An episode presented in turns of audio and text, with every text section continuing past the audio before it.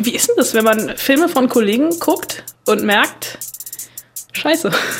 Oh, es war, ich, war, ich habe mich so gefreut auf den Abend und Popcorn und super Plätze und super Kino und ich fand auch die Darsteller super, aber ich fand einfach, es hat überhaupt keinen Sinn gemacht alles. Man glaubt es nicht, aber ich bin total introvertiert und man denkt ja immer, ach Schauspieler, die lieben das im Mittelpunkt zu stehen und überall zu sein und hinzugehen und für mich war es das Schönste letztes Jahr, als man nirgendwo mehr hin musste. It's Fritz.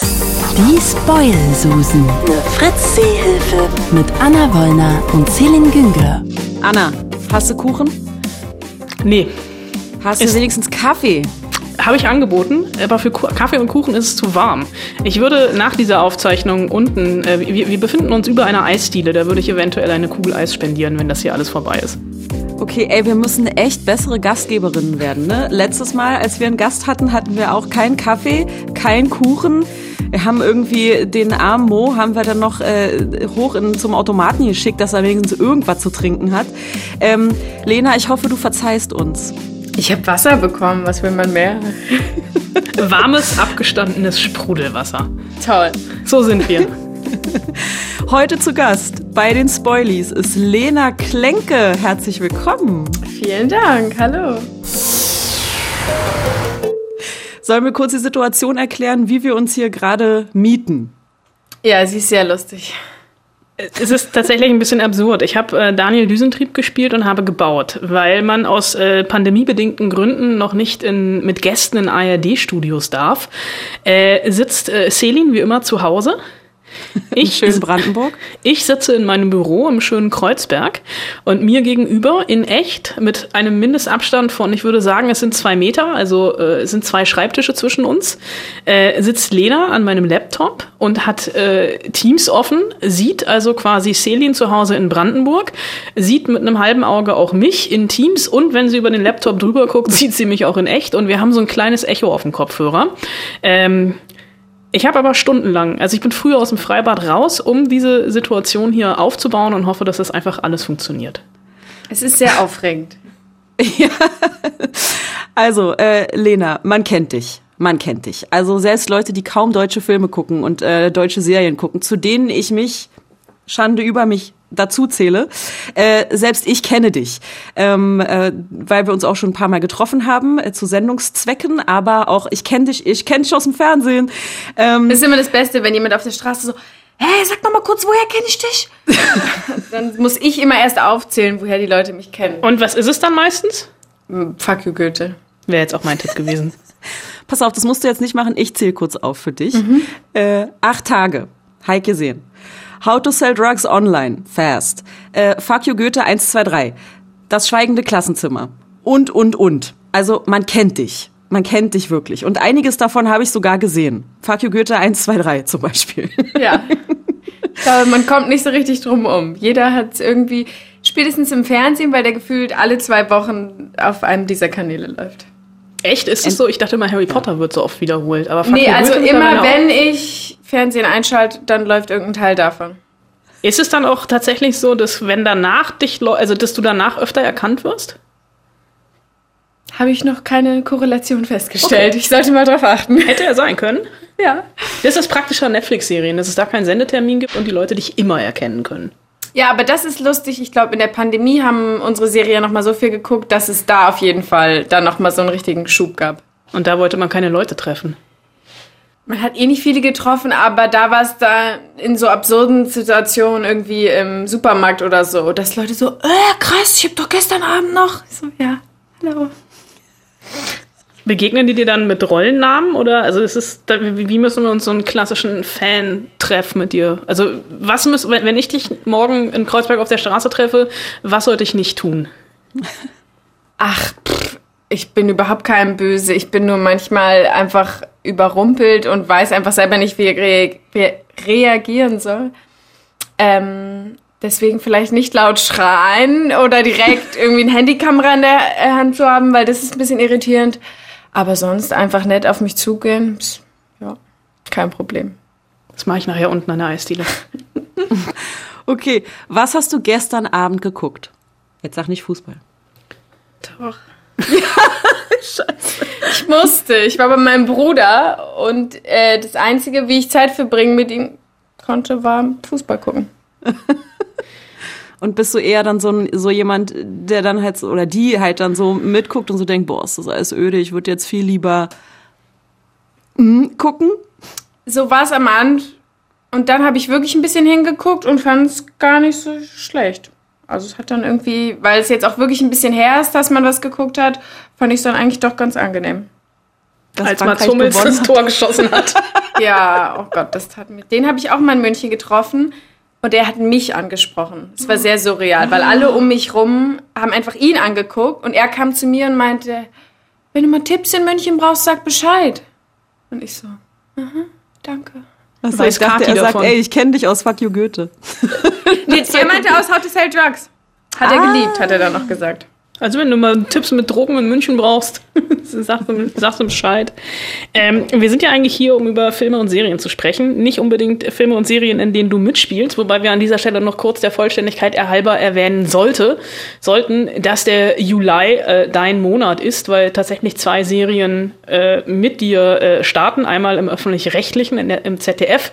Äh, ich würde es jetzt mal, korrigiere mich bitte, weil ich noch nicht reingeguckt habe, ähm, die weibliche Antwort auf All You Need Loving Her eine lesbische Liebesgeschichte, oder? Ja, ich habe All You Need nicht geguckt. Ähm, aber es ist, also es gibt es tatsächlich schon, es basiert auf einer holländischen Serie, die heißt Anne Plus. Die gibt es jetzt auch auf Netflix, aber komischerweise nur auf dem holländischen Netflix. Und dann kommt äh, Ende Juli, äh, zum jetzigen Zeitpunkt hat Netflix noch nicht ganz verraten, wann die dritte Staffel von How to Sell äh, Drugs Online Fast oder auch Fast, wie in Deutschland viele gerne sagen. Auch gut. Eine Serie, auf die, eine dritte Staffel, auf die ich mich tatsächlich freue, weil ich die zwei, die ersten beiden sehr, sehr mochte. Und es ist jetzt kein Fishing for Compliments, sondern äh, ich habe es wirklich geliebt. Ich freue mich auch sehr drauf. Wir haben es letzten Sommer gedreht und ist jetzt doch ein bisschen her und ich glaube, es passt ganz gut auch zum Sommer und es ist sehr lustig und sehr schnell und es passieren sehr absurde Dinge. Eigentlich äh, haben wir uns heute hier versammelt, um über Filme und Serien äh, zu sprechen, die du gerne guckst. Und äh, wir haben so ein, ähm, ein erstes Kennenlernen mit äh, schnellen, schnellen Fragen und schnellen Antworten. Es sind nicht viele und ich hoffe, wir können uns jetzt an alle erinnern. Ähm, Celine. Hm? Ja, ich habe ich hab aufgeschrieben sogar, weil ich oh, natürlich vorbereitet bin. Alter Streber. Was war der erste Film, den du im Kino gesehen hast? Mm, Pünktchen und Ante. Echt? Ich glaube. Die Realverfilmung? Ja. Aus den 90ern. Was du denn? Ja, doch, ja. Das müsste ja. aber hinhauen. Ja, ja, genau. Du hast 95, 95er Jahre, darf man ja. das sagen? Also, das, das, klar. Vielleicht ist sie auch Anfang der 2000er, aber das, das könnte hinhauen. Auf jeden Fall erinnere ich mich sehr stark daran, den geguckt zu haben und den ganz toll gefunden zu haben. Ich kann auch schon, ich, dass der zu Hause lief, aber ich glaube, wir waren im Kino eigentlich. Mhm. Okay. Die nächste Frage ist, was war der letzte Film, den du im Kino gesehen hast? Ähm, ah, als einmal kurz letztes Jahr die Kinos offen waren, habe ich Cortex geguckt, das äh, Debüt von Moritz Bleibtreu, und mich wahnsinnig geärgert dafür ins Kino gegangen zu sein. Ach so, verstehe. ich habe ihn nicht gesehen, aber habe Ähnliches gehört. Oh, es war, ich, war, ich habe mich so gefreut auf den Abend und Popcorn und super Plätze und super Kino und ja. Wie, wie ist denn das, wenn man Filme von Kollegen guckt und merkt, scheiße. Also da war es so, ich habe mich total darauf gefreut und ich fand auch die Darsteller super, aber ich fand einfach, es hat überhaupt keinen Sinn gemacht alles. Also es war irgendwie, weiß ich nicht. Also wenn es irgendwann wieder Partys gibt und du Moritz bleibt treu über den Weg läufst, wirst du kurz vorher links abbiegen. Nö, gar nicht. Ich glaube, ich würde mit dem darüber reden. Ähm, kann ja auch sein, dass es eine super Erklärung gibt und ich habe den Film einfach nicht verstanden. Ich fand den jetzt, das sah cool, es sah alles super aus und ich fand auch die Leute toll. Ich fand nur irgendwie einfach, der Plot hat mich, sich mir nicht richtig erschlossen. Dazu hätte ich ein paar Fragen. Ich weiß gar nicht mehr, wer spielt denn damit? Ähm, Janis Niewöhner, ähm, der tolle österreichische, wie heißt der, von der Pass? Äh, tolle Österreicher, das kann eigentlich nur Georg Friedrich sein. Der andere tolle. Der andere tolle Österreicher. ähm, Ja, ich weiß, wen du meinst. Ich komme nicht auf den Namen. der auch so schön wienert. Ja, ähm, ich, ich kann auch gerade nicht googeln, weil alle meine Endgeräte im Einsatz sind. Soll ich googeln für euch? Nee, ist okay. Ist der andere, nicht Georg Friedrich, der andere tolle Österreicher. Ich komme noch drauf und dann werfe ich es noch mal kurz ein. Auf jeden Fall, ähm, auf jeden Fall tolle Leute eigentlich. Ist ja jetzt auch hier kein Test. Du sollst dich ja jetzt hier auch nicht unter Druck fühlen. Das heißt hier noch, äh, da musst du jetzt hier nicht ins Schwitzen kommen. Ich wäre bereit für die nächste Frage. Ja, ich auch. Bei welchem Film hast du das erste Mal geknutscht? Ähm, irgend so ein ganz schlechter Actionfilm. Ich kann mich genau an die Situation erinnern, weil es war total klar, keiner von uns beiden wird diesen Film gucken. Wir sind nur reingegangen, um zu knutschen. Und der Film war dann auch total schlecht und ich glaube, wir haben fünf Minuten hingeguckt und den Rest des Films nur. Es war irgend so ein Marvel-Action. Weiß ich nicht. Be beschreibe die ersten fünf Minuten, wo ihr hingeguckt habt und wir finden raus, welcher Film es war. Viel, wahrscheinlich, oder Transformers? Irgendwie so einer von diesen Transformers-Teilen. Drei, vier, fünf, sechs. Ist das ein eigenes Genre, Knuschfilme? Frage ich mich gerade. Ich glaube, es ist so ein Genre, wo der Junge den Film aussucht, das Mädchen Ja sagt, eigentlich gar nichts mit dem Film anfangen kann und dann hofft, dass irgendwie einfach was passiert. So, so ist es in meiner Erinnerung. Weil wenn irgendwie das Mädchen irgend so eine, weiß ich nicht, romantische Komödie vorschlägt, dann ist es, sind die Jungs so, ach nee, weiß ich nicht. Hm. Und ich glaube, Mädchen sind eher so, ja gut, gehen wir halt in den Film. Wissen aber eigentlich schon, der Inhalt interessiert sie jetzt nicht so richtig. Wow. Ich bin ganz schön unmädchenhaft, stelle ich gerade fest. Ich würde niemals bei Transformers knutschen. Wer sind denn dein erster Knutschfilm, Celine? Ich knutsch nicht im Kino. Ich Ja, gehe aber ins du Kino, wirst doch- um einen Film zu gucken. Ja, aber du wirst doch schon mal im Kino geknutscht haben. Mit Nee, tatsächlich noch nie. 13. Noch nie. Das halte ich für eine glatte Lüge. Ist es nicht. Ich Okay. habe noch nie im Kino geknutscht. Tut mir leid. Ich knutsche eigentlich nie. Daran liegt's. Ich Ja, halt nicht. verständlich.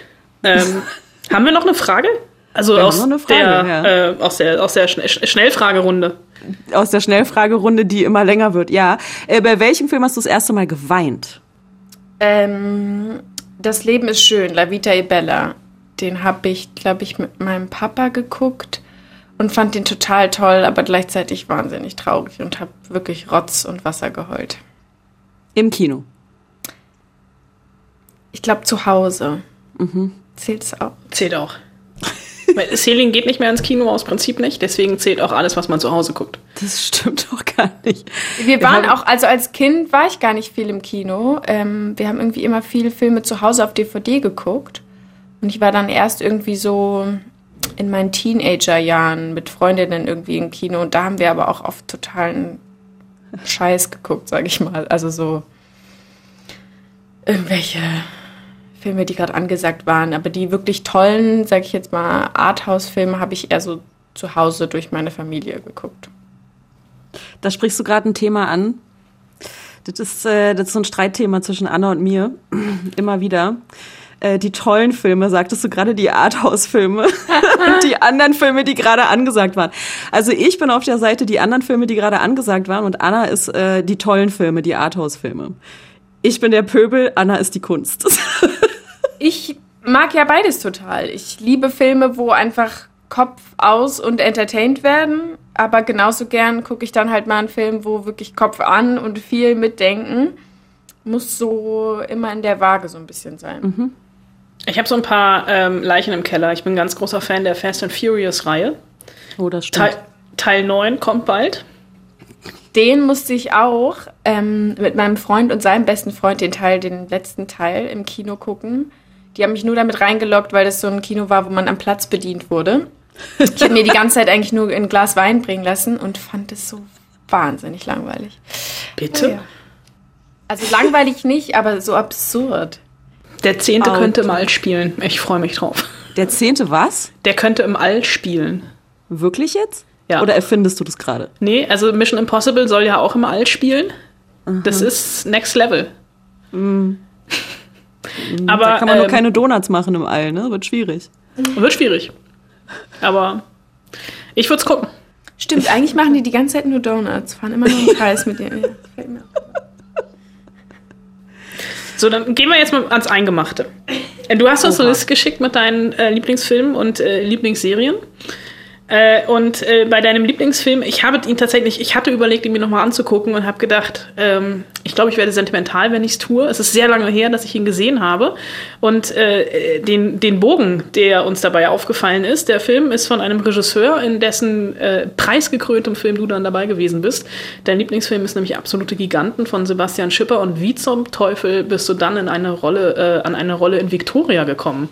Durch großen Zufall. Ähm zu dem Zeitpunkt war ich 18, habe gerade Abitur gemacht und habe so ein bisschen nebenbei gedreht. Ähm, aber eigentlich war ich so, ich muss jetzt erstmal mein Abi schaffen und dann kann ich immer noch gucken. Und kannte aber die Casterin Suse Marquardt schon von zwei anderen Projekten und die rief mich irgendwann an und meinte, ich kann dir kein Drehbuch schicken, es gibt nur so ein Treatment, das versteht man auch nicht so richtig, aber willst du im Film von Sebastian Schipper mitspielen? Und ab da war eigentlich alles klar für mich. Ich. Also es gab auch kein Casting, es ist auch wirklich natürlich eine sehr kleine Rolle, aber ich war trotzdem sehr dankbar.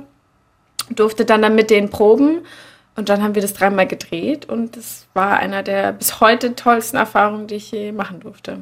Wir müssen, glaube ich, kurz erklären, Victoria ist dieser Film, der in einem One-Shot gedreht wurde. Äh, ein Abend oder eine Nacht in Berlin. Lief auf der Berlinale, äh, war, hat, glaube ich, gefühlt alle deutschen Filmpreise in dem Jahr abgeräumt, war nicht für einen Oscar nominiert, weil zu viel Englisch gesprochen wurde. Das war ich, irgendwie bei den äh, nicht englischsprachigen Filmen darf nicht mehr als 50 Prozent Englisch gesprochen werden. Da ist eine ähm, die weibliche Hauptfigur ähm, hat Englisch gesprochen. Den ja. Großteil der Dialoge war somit auf Englisch. Bei, bei, bei so einem Film denke ich mir, äh, bei den Dreharbeiten, klar, der Druck lastet auf den Hauptdarstellern, aber wie groß war der Druck bei euch, wenn du sagst, du hattest also mit einer kleinen Rolle, ist genau in dem Moment nicht zu verkacken? Genau, das war eben das größte Problem. Wir wussten, das ist mitten im Film und wenn wir es jetzt verkacken, dann müssen wir alles nochmal von vorne machen oder die können einfach nicht weitermachen. So und wir haben dann in dieser Wohnung im Hochhaus gewartet mit diesem neugeborenen Baby, was die ganze Zeit nur gepennt hatte. Ähm, das hat es irgendwie gar nicht interessiert und es war tatsächlich irgendwie drei Uhr morgens. Man war nicht müde, weil man so aufgeregt war, aber trotzdem eigentlich total drüber. Und ich bin tatsächlich jedes Mal nach diesen drei Malen um acht Uhr wieder in die Schule gegangen. Das heißt, die waren dann alle immer so gegen sechs fertig, sind natürlich erstmal Afterhouren gegangen, weil viel zu viel Adrenalin und außerdem fünf Jungs, kann man sich ja denken, was die so in Berlin dann noch machen. Und ich musste dann immer sagen, nee, sorry, ich muss noch in die Schule. Und deswegen haben die dann alle immer zu mir kleine Schwester gesagt, mach erstmal Abitur. Und bis heute noch, wenn ich einen von denen sehe, sagt, und hast du endlich Abitur gemacht? Weil die das so absurd fanden. Und ich saß dann immer in der Schule und dachte mir so, hä, was war da jetzt gerade los? Und die alle waren immer so, warum siehst du so müde aus? Alles okay? Und ich konnte es ja keinem erklären. Also erklär mal, dass du gerade eine halbe Nacht in der Wohnung gewartet hast, darauf, dass du spielst, dass dir jemand dein Baby wegnimmt, was du eigentlich gar nicht spielen musstest, weil sich in dem Moment wirklich so angefühlt hat, als nimmt dir gleich jemand dein Baby weg. Das war alles sehr absurd. Mit den, äh, haben wir eine Latenz? Nee, was? Nee, ich habe einfach mal eine Kunstpause eingelegt, weil ich dachte, vielleicht willst du was fragen. nee, mein Problem ist ja, dass äh, von dem Lieblingsfilm, den du genannt hast, äh, und auch die Lieblingsserien, die du genannt hast, zu denen wir gleich noch kommen, ich ja keine einzige gesehen habe. Ne? Also ich, das ist alles. Ach, ich, mir sagt das was natürlich. Du hast Big Little Lies. Ach, du hast bei Big Little Lies mal reingeguckt und fandest es doof, ne? Ich fand's richtig was? doof. Ich fand's super langweilig.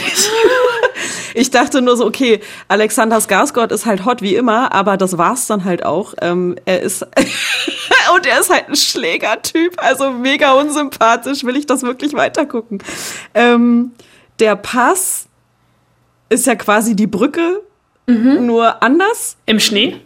weil ich die Brücke schon hat, also weiß ich, hat meine bessere Hälfte geguckt, die Brücke, und ich so, was ist das denn für ein Scheiß? Ja, ist voll spannend, bla, Sülz, habe ich mir dann angeguckt, eine halbe Stunde, dachte, boah, ist das öde. Also habe ich mir der Pass schon gar nicht angeguckt. Bad Banks nie gesehen. also ich habe hier echt verloren. Ich habe hier wirklich verloren in dieser Folge. Wir legen sie dir jetzt alle nochmal ans Herz und dann kannst du es nochmal versuchen. Und da würde ich gerne Nora Tschirner zitieren. Ein Interview, das Anna Wollner mit Nora Tschirner geführt hat. Da ging's, da ging's auch um äh, den ähm, Pixar-Film Alles steht Kopf. Anna Wollner hat zu Nora Tschirner gesagt, was, den Film kennst du nicht? Den musst du unbedingt gucken. Und Nora so, ey, je öfter mir Leute das sagen, desto weniger gucke ich diesen Film. Mhm. Nun sind aber mindestens zwei dieser Serien hier auf dieser Liste äh, Serien, die total gehypt worden sind. Also ich habe sie bestimmt geguckt, als sie noch nicht gehypt war. Unter anderem Big Little Lies und Normal People. Ja, Normal People, muss ich zugeben, war ich wirklich einer der ersten, weil ich habe das Buch schon als es gerade raus war, von meiner Tante geschenkt bekommen, nur in der englischen Ausgabe und fand das Cover stinklang. Ich dachte wirklich, zwei Menschen, die in einer Ölsardine, in so, die liegen in so einer Ölsardinenverpackung, dachte so, oh Gott, ja, lese ich jetzt mal. Hab's verschlungen innerhalb von zwei Tagen. Ähm, Obwohl es auf Englisch war, ging das irgendwie total super. Hab dann natürlich, ich bin dann immer total der Nerd und recherchiere überall. War, mir war total klar, das muss irgendjemand verfilmen. Hab dann geguckt, hab gesehen, das ist tatsächlich schon dabei. Und hab dann, das kam dann, glaube ich, auf BBC raus, so ganz am Anfang ähm, von der Pandemie. Gab es noch nirgendwo in Deutschland und hab mir dann irgendwie über Umwege einen Link besorgt und wollte das tausend Leuten empfehlen, wusste aber, ich kann nicht diesen Link weiter teilen und ich kann mit niemandem darüber reden. Und es hat mich fertig gemacht, weil als es dann endlich Leute geguckt haben, war ich die ganze Zeit so, echt, das ist passiert? Weiß ich schon gar nicht. So, ja, und dann, als er dann da weint, und ich war so, hä, was, wo weint er? Also, ich hätte es dann fast nochmal gucken müssen, weil es bei mir schon wieder so lang her war.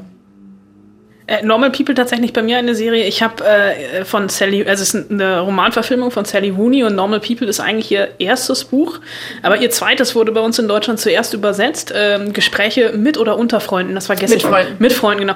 Und ich habe dieses Buch angefangen und es passiert mir super selten, dass ich Bücher lese und sie nicht zu Ende lese, weil ich habe dieses Buch fast gegen die Wand geworfen, weil mich das so aggro gemacht hat.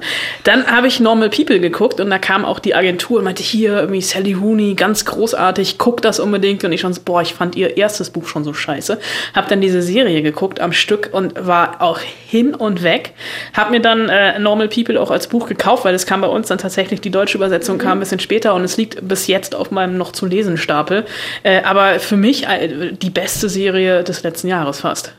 Und Gespräche mit Freunden habe ich auch, also habe ich auch verschlungen und wird jetzt auch verfilmt. Ja. Mit, unter anderem mit Jemima Kirk aus Girls, die ich auch absolut liebe und vergöttere.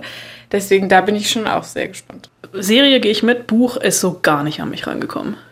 Okay. Aber ich würde noch mal gerne auf Big Little Lies zurückkommen. Basiert ja auch auf einem Roman. Hast du beide Staffeln geguckt? Ja. Aber da habe ich zum Beispiel auch, also ich habe die Bücher nicht gelesen, aber ich fand schon die Cover so schrecklich. Das war so cheesy und wirklich wie so ein Drei-Groschen-Roman, der so am Flughafen liegt, aus, dass ich wirklich dachte, ich glaube, ich tue mir das jetzt nicht an, im Nachhinein die Bücher zu lesen und dann zu denken, äh, oh Gott. Weil ich meine, die Serie lebt schon davon, dass es einfach wahnsinnig tolle Schauspielerinnen sind. Und ähm, ich kann mir schon vorstellen, dass das wenn man jetzt irgendwie mit den Frauen da nichts anfangen kann oder auch mit den Männern, ähm, oder wenn die das irgendwie anders besetzt hätten, dass das echt komplett in eine andere Richtung gegangen wäre. Ich fand das einfach so wahnsinnig toll, die Entwicklung von diesen verschiedenen Frauen zu sehen und was die unterschiedlich durchmachen und wie die sich eigentlich gegenseitig brauchen, aber gleichzeitig sich irgendwie auch so Hass lieben und dann aber verbunden sind durch diese eine Nacht, wo das passiert. Ähm, die Musik, das war so ein Zusammenspiel aus allem, die Bilder und irgendwie alles. Ich fand die Bilder großartig. Das war ja eigentlich so ein Hausfrauen-Ausstattungsporno. Ich hätte in jedem dieser Häuser sehr, sehr gerne gewohnt. ja. War lustigerweise, als es äh, in Amerika gerade lief, war ich in Monterey und bin da durchgefahren und habe irgendwie einen Tag später eine Folge im Fernsehen gesehen und war total geflasht.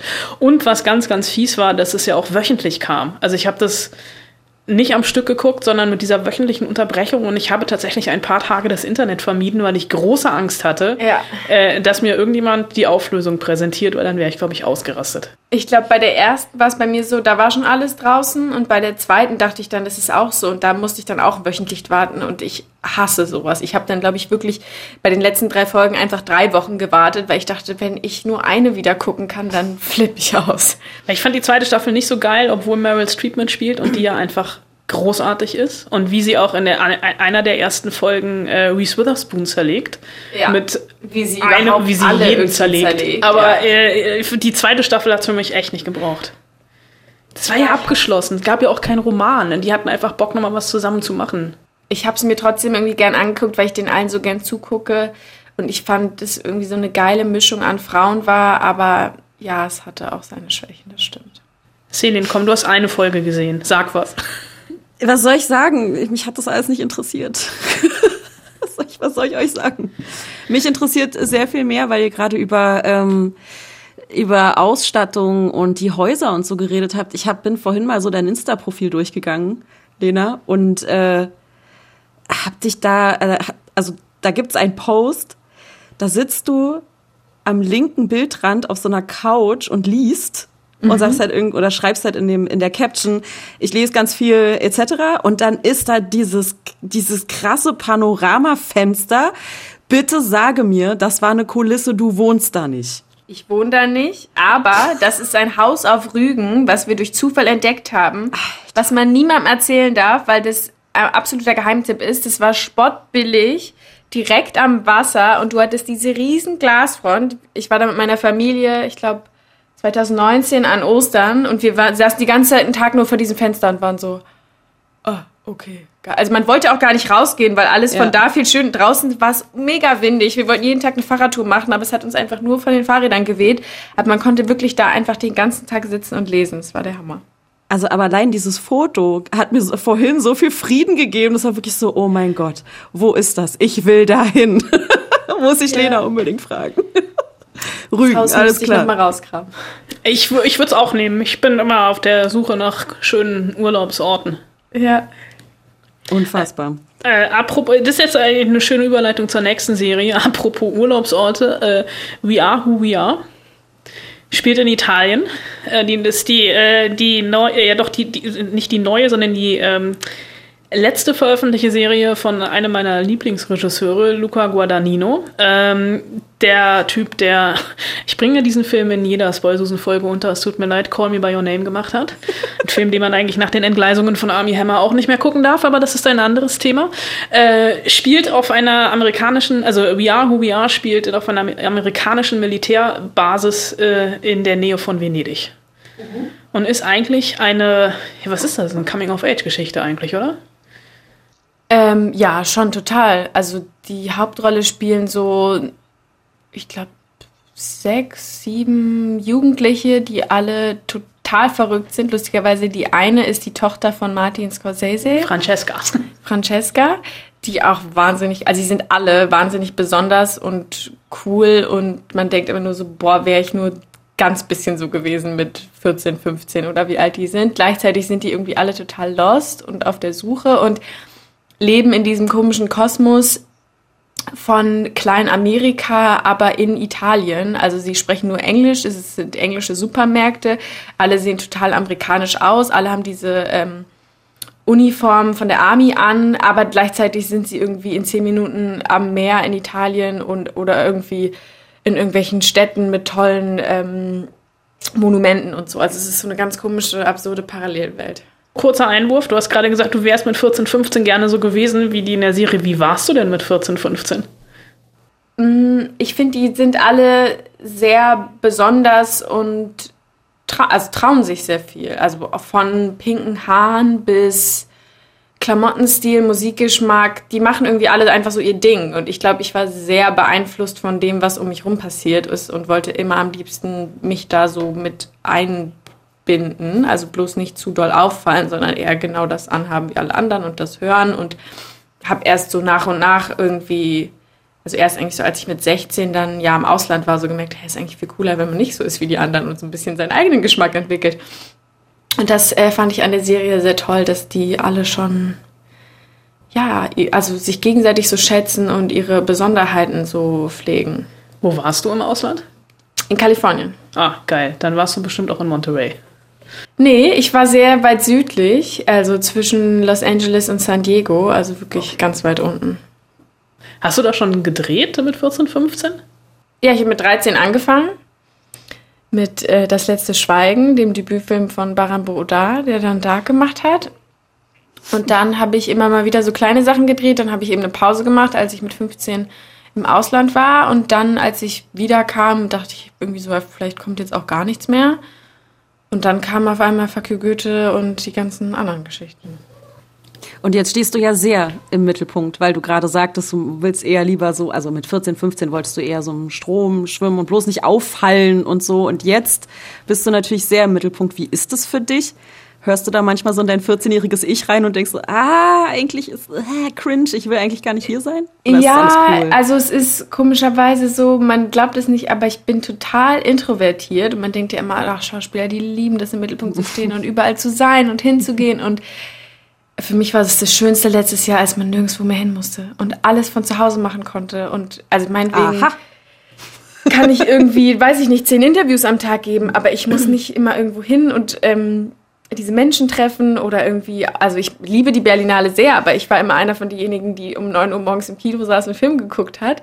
Und ich bin auch abends auf die Veranstaltung gegangen, aber immer mit so, ah, vielleicht sage ich auch einfach, ich habe Halsweh oder ich habe so einen dollen Kater. Also für mich ist es, in neue Situationen reinzugehen mit Menschen, die ich nicht kenne und auch noch viele Menschen, purer Stress.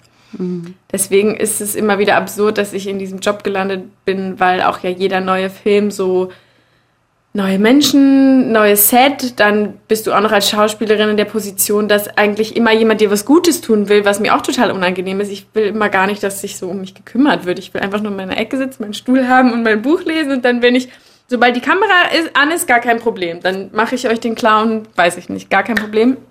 Aber so live vor Menschen, deswegen habe ich auch immer gesagt, Theater wäre nichts für mich, weil da fühle ich mich irgendwie viel, die Kamera ist irgendwie wie so ein Schutzschild für mich und so vor Menschen bin ich viel angreifbarer und ist mir viel unangenehmer. Ja, aber das war tatsächlich gerade mein erster Gedanke, wie das dann ist, wenn äh, so erster, zweiter Drehtag, komplett neues Team, man kennt keinen, man hat vielleicht irgendwie den Regisseur, mit dem Regisseur mal geprobt und mit den Schauspielkollegen irgendwie, aber dann halt auch sich vor der Kamera dann auch noch, also nicht im wahren Sinne des Wortes, sondern vor allem ja emotional nackig zu machen und man weiß, äh, da hinten steht vielleicht gerade der Beleuchterpraktikant und hat irgendwie Currywurst zwischen den Zähnen hängen und guckt mir dabei zu, wie ich hier gerade, ich kenne den nicht und sobald die Kamera läuft, gar kein Problem. Dann spiele ich für die Kamera und die Kamera und ich sind beste Freunde und ich weiß, die sieht alles und die spürt alles. Aber wenn die Kamera aus ist und dann gibt es eine Produktionsklappe und man sitzt da so nett zusammen und dann kann man endlich mal mit allen quatschen. Hm, ich bin die Erste, die zufällig im Taxi verschwindet und einfach weg war und keiner weiß eigentlich wohin. Das ist also für mich viel, viel so soziale Interaktionen zwischen Menschen, die. Deswegen bin ich jetzt so ein großer Freund von Serien, weil man immer wieder mit den. Also bei unserer Serie zum Beispiel war bei allen drei Staffeln fast genau die gleichen Menschen dabei und das war das Schönste für, für mich, weil wenn ich die Menschen mal kenne, dann blühe ich auch total auf und bin gerne den ganzen Abend mit denen, aber wenn ich die nicht kenne, oh, dann brauche ich echt lange, um da irgendwie so warm zu werden. Krass. Aber wenn man so, so erfolgreich ist wie du und schon so viel gemacht hat, vor allen Dingen auch wie du, ist es dann in der deutschen äh, Schauspieler, Regie, Film- und Serienbranche überhaupt noch so, dass man da wirklich neue, neue Leute trifft? Ja. Ja. Es gibt schon, also vor allem viele Regisseurinnen, die ich halt überhaupt nicht kenne. Es gibt ja auch einfach wirklich sehr, sehr viele Menschen, die im Film arbeiten. Und klar gibt es immer wieder Momente, wo ich dann jemanden wiedersehe am Set, wo ich mich immer wahnsinnig freue, weil dann an den Klammer ist irgendwie eine Kostümfrau oder eine Maskenbildnerin, an die Klammer ich mich dann immer total mhm. so, ah, du bist ja dabei. Oder natürlich auch Kollegen. Aber es gibt schon auch immer Situationen, wo man einfach mal gar keinen kennt. Hm. Ich frage halt deswegen, weil wir haben ja schon geklärt am Anfang, ich gucke nicht so viel deutsche Sachen, aber hin und wieder halt schon. Und wenn ich dann was gucke, dann fällt mir halt auf, ich sehe halt immer die gleichen Gesichter vor der Kamera. Ja. Ne? Natürlich ja. nicht hinter der Kamera, logisch. Ja. Also, keine Ahnung, Beispiele, Janis Niewöhner, äh, David Schütter, Jella Hase, Lena Ozendowski sehe ich ziemlich häufig, dich sehe ich ziemlich häufig. Ähm, was meinst du? Woran liegt das? Ich meine, es gibt ja sicherlich noch sehr viel mehr talentierte SchauspielerInnen. Also erstens gibt es, glaube ich, wahrscheinlich auch noch sehr viele Sachen, die du nicht gesehen hast mit anderen Leuten. Also es wird ja einfach wirklich sehr, sehr viel gedreht. Und das, was man dann mitbekommt, da hat man häufig das Gefühl, dass es die gleichen so Leute sind, weil man, glaube ich, dann auch einfach darauf so getrimmt ist. So hat man eine Person gerade im Kopf, wenn man die woanders gesehen hat, sieht man die gefühlt auf einmal nur noch. Und dann ist es natürlich auch oft so, wenn eine Person gerade in einem tollen Film mitgespielt hat, dann will die auf einmal jeder haben. Dann irgendwie haben Regisseure das im Kopf, weil die, weiß ich nicht, das beim Filmpreis ein nominierter Film war oder so, dann wollen die den für ihren nächsten Film. Dann ist es ja irgendwie nicht ohne Grund, dass dann irgendwie so ein Stein ins Rollen kommt und äh, auf einmal die Leute total erfolgreich werden, weil sie in einem Film sehr gut waren. Ähm, und dann ist es auch oft so, was ich so ein bisschen schade finde, dass CasterInnen so ihre Lieblinge haben und die natürlich am liebsten in gerne in jedem Film irgendwo platzieren. Deswegen spiele ich oft gerne das Spiel, dass ich einen Film gucke und dann rate, wer das gecastet hat. weil ich oft schon, weil wenn so bestimmte vier, fünf Leute in einem Film vorkommen, denke ich so, ah ja, das weiß ich jetzt, glaube ich. Die können dann schon ganz gut so ihre Schäfchen irgendwo unterbringen. Andererseits freut man sich natürlich selber, wenn man eins davon ist und auch des Öfteren mal besetzt wird. Also cool wäre wahrscheinlich, wenn man wirklich jedes Mal immer die Karten neu mischen würde und ähm, ja, irgendwie, weiß ich nicht, immer noch sich neue Leute anguckt. Oder deswegen bin ich auch ein großer Fan von zum Beispiel äh, Lisa Stutzki, die ganz viel Streetcasting macht und wirklich immer noch einfach Leute von der Straße wegcastet und sagt, ey, ich finde dich spannend, hier hast du Bock. Und dann müssen die halt ein paar Runden machen und wenn die der, die Regisseurin gefallen, dann sind die halt mit dabei, obwohl man die noch überhaupt nicht kennt. So. Aber um äh, den Bogen zu einer deiner nächsten Lieblingsserien zu schlagen, sowas wie Bad Banks, wo Paula Bär die Hauptrolle spielt. Paula und du, Gott, ich lehne mich jetzt sehr weit aus dem Fenster, ihr könntet ungefähr ein Alter sein. Ja, sind wir. Seid, seid ihr, ne? Ist es dann sowas, wo du denkst, scheiße, das hätte ich auch gern gespielt? Ja, aber in einem positiven Sinne, weil ich denke, erstens, wie unfassbar toll sie es gespielt hat und zweitens, was für eine coole Rolle. Also gar nicht im Sinne von, Manu, warum war ich das nicht, sondern geil, davon mehr oder ich, oft habe ich das, dass ich dann irgendwie gucke, wer da eben Regie gemacht hat oder das produziert hat und ähm, das irgendwie so auf dem Zettel habe, dass man gerne auch mal mit denen zusammenarbeitet, weil wenn die irgendwie da gut inszeniert wurden, dann können die vielleicht bei was anderem auch Leute gut inszenieren. So, also Christian ähm, Petzold mag ich sehr gerne, Christian Schwocho auch, ähm, auch großer Fan von Paula Bär. Deswegen ist eigentlich nicht jetzt irgendwie mit Neid oder dass man irgendwie dann da sauer ist, dass man das selber nicht war, weil auch oft, wenn ich für Sachen auch im Casting war und das dann später gucke, denke ich mir meistens, hatte schon einen Grund. So, ich habe, ich denke oft, das sollte dann schon so kommen und es passt dann auch oft, weil, sei es mit den anderen Leuten oder sei es, weiß ich nicht, in der Szenerie, dass es schon oft irgendwie Sinn macht, wie das dann gecastet wurde. Aber geht dir das so, ähm, dass du beim Casting immer die gleichen Leute triffst? Es gibt auf jeden Fall ein paar, wo ich immer schon weiß, okay, die sind auch da. Und gibt auch ein paar, wo man dann schon so weiß, ah, da wird's auf der, da der andere. Ähm, aber das hat sich auch total verändert. Also es gab halt so Jahre, da, ich meine, ich sehe immer noch jünger aus und werde für jüngere Rollen gecastet, aber ich glaube, ich habe schon so diesen Sprung geschafft, dass ich jetzt nicht mehr 16-, 17-Jährige spielen muss. Meistens jedenfalls. Ähm, als das so war, habe ich halt so bestimmte Leute immer bei jedem Casting gesehen, aber jetzt ist dann wieder ganz anders und jetzt freue ich mich dann auch mal, wenn Ältere dabei sind, weil ich denke, ah, okay, dann bin ich da jetzt auch schon mit drin in den Anfang 20-Jährigen. Ähm, also ganz unterschiedlich. Irgendwann kommen dann die Einladungen zum Müttercasting. Also wo du. Von mir aus super gerne. Lustigerweise war ich ja bei Victoria eine junge Mutter, wo ich tatsächlich 17 war und jetzt drücke ich immer noch die Schulbank in meiner Serie. Also es ist ja sehr absurd. Sebastian Schipper hat es schon damals gesehen. Vielen Dank. Gibt es denn was, was du unbedingt mal spielen willst? Also ein, ein Typ, ein Charakter, eine Art Rolle. Ja, ich bin natürlich ein großer Fan von starken Frauen, die irgendwie irgendwelche Kämpfe ausmachen, ähm, in welcher Richtung auch immer. Also jetzt nicht unbedingt physisch, sondern psychisch oder mental, weil es da natürlich einfach viel zu spielen gibt. So. Also es sind natürlich sehr dankbare Rollen, wenn man irgendwie einen Prozess durchläuft, ähm, was miterlebt oder irgendeine neue Fähigkeit lernt oder irgendwas verarbeitet oder so.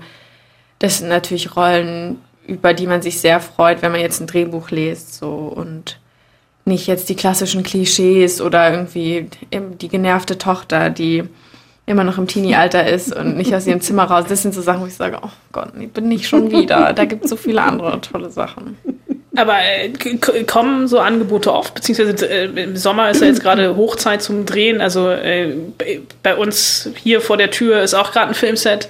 Äh, drehst du diesen Sommer irgendwas? Ich drehe gerade nicht. Ich habe als letztes lustigerweise Loving Her gedreht, was jetzt schon rauskommt. Das ging wirklich mega schnell. Wir haben vor einem Monat noch gedreht. Also Ah, krass. Total absurd. Das war total toll, weil das ähm, von Leonie Krippendorf war, mit der ich ja schon Kokon gemacht habe. Und es war ein toller Stoff, es waren tolle Frauenrollen, es waren sowieso nur tolle Frauen am Set. Das war sowas sehr, sehr Dankbares. Und alles, was ich seitdem gelesen habe, hat mich nicht so richtig gecatcht. Ähm, ich muss dann schon irgendwie irgendwas in dem ganzen Buch oder in der Rolle sehen, dass ich sage, cool, da habe ich jetzt Bock drauf und ich sage dann lieber mal zwei Sachen ab, als irgendwie was zu machen, wo ich einfach sich gar nichts in mir rührt. So, das kann ich irgendwie nicht. Hat sich denn durch den auch ja internationalen Erfolg von How to Sell Drugs Online Fast äh, was geändert, dass du auch internationale Angebote bekommst? Ich glaube, dafür brauchst du unbedingt eine internationale Agentur und da habe ich mich mal bei zwei, drei ähm, vorgestellt, die ich aber sehr anonym und unpersönlich fand. Also ich war tatsächlich in LA, ähm, auch um noch Freunde zu besuchen aus meinem Auslandsjahr und hatte dann bei drei Agenturen einen Termin und war total aufgeregt, habe mich total gefreut und habe dann halt gemerkt, dass die überhaupt keinen, ja, nicht so auf dem Schirm haben, wen die halt jetzt von den internationalen Leuten drin haben. Also der eine meinte dann nur so zu seiner Sekretärin, um, what what else? Who else do we have? What's her name again? Anna, Anna, und ich habe so gemerkt, okay, der weiß überhaupt nicht. Der hatte eine deutsche Schauspielerin. Der wusste nicht mal weder Vor- noch Nachname noch irgendwas. Und dann dachte ich irgendwie so, oh Gott, nee, jetzt da so Nummer 8444 zu sein. Und dann kriegst du auch so, dann meint er gleich so, ja, yeah, uh, I have an audition tomorrow, you wanna come? Und dann habe ich das so gelesen und dann war halt die Beschreibung 34-jährige, rothaarige, ähm, weiß ich nicht, Sexbombe. Und ich dachte so, kann ich jetzt zum Casting gehen? Aber die Wahrscheinlichkeit, dass da irgendwas bei rauskommt, ist sehr gering. Und dann meinte der auch so, am besten müsste ich jetzt vielleicht drei Monate da sein und jeden Tag zu irgendwelchen Castings rennen, wovon wahrscheinlich keins klappt, wenn du Glück hast, eins und dann hast du so einen Durchwischer in irgendeiner Serie. Deswegen war das für mich eher so ein, da warte ich noch mal und wenn irgendwie da echt eine Agentur kommt, die Bock auf mich hat und auf die ich Bock habe und wo jemand, ein Mensch dahinter ist, der auch irgendwie weiß, was ich mache und für was ich mich interessiere, dann total gerne. Aber da war bisher noch niemand so richtig dabei. Kann ja noch kommen. Kann sehr gerne kommen. Call me if you want. Ähm, Selin zeigt auf die Uhr, ja. Wir, wir haben ein bisschen überzogen. aber auch nur ein bisschen. Und es, ist, es liegt an uns. Nein. Nee, aber es, es ist, liegt an uns, weil es einfach so, so, so viel Spaß, also behaupte ich jetzt, äh, von meiner Seite aus, so viel Spaß macht, mit dir zu reden. Kann auch sein, dass Celine einfach nur Fußball gucken will, aber das nächste Spiel geht eigentlich erst in zwei Stunden los. Das ist noch ein bisschen. Äh, hast du noch eine Frage, Celine? Nächstes Mal haben wir Kuchen dabei, oder? Bitte? Nächstes Mal haben wir Kuchen dabei, oder? Ja, ich habe heute mir schon mal, wo du Kuchen sagst, ein Fauxpas geleistet. Ich habe heute Morgen schon Daniel Brühl interviewt, der heute dummerweise Geburtstag hat und das im Interview dann auch noch sagte. Und ich saß echt so scheiße. Ei, hätte ich mich ei, vorbereitet auf das Interview, hätte ich. Äh, Hast du seinen Film geguckt? ja, Und? ich mochte den. Ich mochte den auch. Er wurde ja auch hier ums Eck gedreht im Chamisso Ja. Kiez. Lustigerweise. Um Film geht's denn? Gab es nur Ecken, die ich irgendwie kannte. Ich dachte die ganze Zeit nur so ist doch. Also ich bin im Prenzlauer Berg aufgewachsen und der läuft ja quasi die ganze Zeit auch da im Kreis. Und ich dachte die ganze Zeit nur so, hä? Wieso habe ich es nicht mitbekommen? Ja, also wir müssen kurz aufklären. Äh, Daniel Brühl hat als Regisseur einen Film gedreht nebenan, startet am 15. Juli, äh, hat äh, lief auf der äh, äh, Berlinale im März und äh, jetzt auch äh, heute Abend Premiere auf der Sommerberlinale. Also heute Abend an dem Tag, an dem wir das Interview mit Lena aufzeichnen. Und mir war das, Wenn ihr das also hört, ich habe jetzt die heute zweimal keinen Kuchen vorbei. dabei ähm, gehabt. Ich glaube, ich back morgen Kuchen. Ja. Als allerletzte Frage ähm, hätte ich, glaube ich, eine. Und zwar ähm, die Frage, über die wir vorhin schon noch mal äh, schon geredet haben. Wenn du jetzt mit einem Mal eine Serie empfehlen müsstest, welche würdest du empfehlen? Jetzt gerade aktuell ähm, Mayor of Easttown mit Kate Winslet. Das ist eine Krimiserie. Habe ich gerade fertig geguckt. Fand ich grandios. Vor allem wegen ihr. In die Serie, wo sie darauf bestanden hat, ihren Bauch zu zeigen, ne? Wo sie überhaupt sich in Vertrag und auch in alle zukünftigen Verträge reinschreiben lässt, dass nichts an ihr bearbeitet wird, weder im Gesicht noch an ihrem Körper noch sonst irgendwo. Ist dir das schon mal passiert, dass du irgendwo Fotos von dir gesehen hast und gedacht hast, geil, da ist aber jemand mit Photoshop so richtig Maus gerutscht? Ja, ich hatte mal so ein tolles Shooting für diese klassischen Fernsehzeitungen, wo man ja niemanden drauf erkennt. Ich hatte es schon häufiger, dass da auf dem Titel jemand war, den ich wirklich gut kannte und ich total dachte so, nee, nee. Und wirklich den Namen so klein lesen musste und nicht geglaubt hat, dass das die Person ist. Und ich hatte auch dann mal ein Shooting, ähm, wo ich, glaube ich, 19 war, ähm, mir nur so rote Kleider angezogen wurden mit ganz viel Ausschnitt. Ich hatte aber nicht wirklich was mit, um diesen Ausschnitt auszufüllen. Ähm, die Bilder wurden auch alle nicht genommen, aber die, die mir zur Freigabe geschickt wurden, fand ich so wahnsinnig crazy bearbeitet. Das, also ich fand es total lustig fast schon. Aber absurd, was die da mit dem Gesicht mit einem machen. Die haben immer rote Kleider an, ne? Sie sind immer blond und haben rote Kleider an. Ja, und viel Ausschnitt. Ich glaube, die haben einen so einen Avatar und setzen die Köpfe immer drauf. Kann sehr gut sein. Das wird dir bei uns nicht passieren. freut mich. Es ist Sagst ein du jetzt? Podcast. Wer weiß, was sich unsere Redakteurin so ausdenkt. Herzlichen Dank fürs Dabeisein, Lena. Das Danke hat sehr viel euch. Freude gemacht. Mir auch. Auch auf die Distanz. Ja. Nächstes Mal haben wir dann bestimmt auch Kuchen dabei. Ja, jetzt sagst du noch einmal Kuchen, dann brauche ich jetzt unbedingt ein Stück Kuchen. Okay, danke Lena Klenke. Ciao. Vielen Dank. danke Anna, danke euch, liebe Grüße, eure Spoilsusen. Das muss hinten raus immer sein.